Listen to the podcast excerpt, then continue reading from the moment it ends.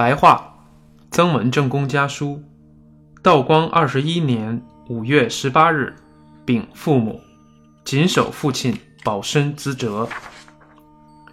儿子国藩跪禀父亲大人万福金安。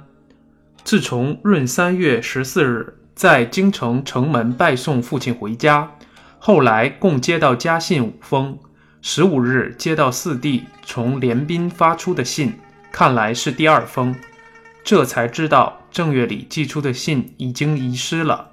二十二日接到父亲在二十里铺所发的信，四月二十八日四刻又接到家中从汉口寄到曹颖生家中的信，深刻又收到从汴梁寄来的信。五月十五日，父亲到长沙发信，里面有四弟的信，六弟的文章五首。得知祖父母大人身体康健强壮，家里老小都平安，诸位弟弟发奋读书，并得知父亲离京后一路顺畅，非常高兴。从京城到省城只用了三十多天，真是神速。儿子在闰三月十六日寄出的第五封家信，四月十一日寄出的第六封家信，还有十七日寄出的第七封家信。不知家中是否都已收到？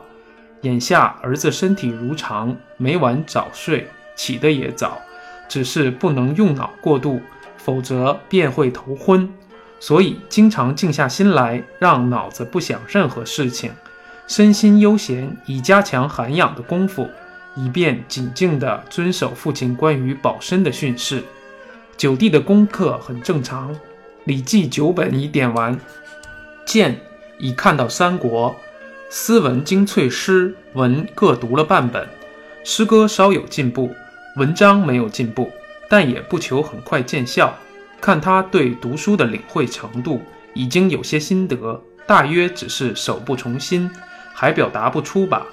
贾三在三月下旬已能行走，不要别人扶持，还不能说话，没有卤吃，每天一顿粥，两顿饭，家父身体也好。已有生男的喜兆，婢女仆从都与原来一样。今年的新进士龙汉臣得了状元，他是前任湘乡知县建田年伯的世兄。同乡六个得了四个庶长，两个知县。复试单已经在闰三月十六日寄回，现又继承殿试期考的全单。同乡的京官还是那些。郑新田给家中服完丧后回来京城，梅林生病事严重，很是可虑。